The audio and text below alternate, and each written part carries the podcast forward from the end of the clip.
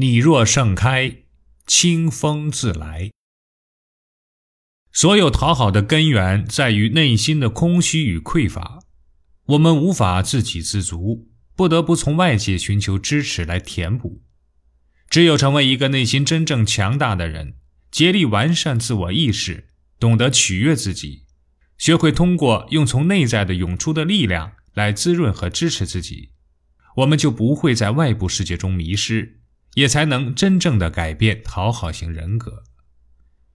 老好人的特质常常出现在一些比较平庸的人身上，大多没有什么出彩的地方。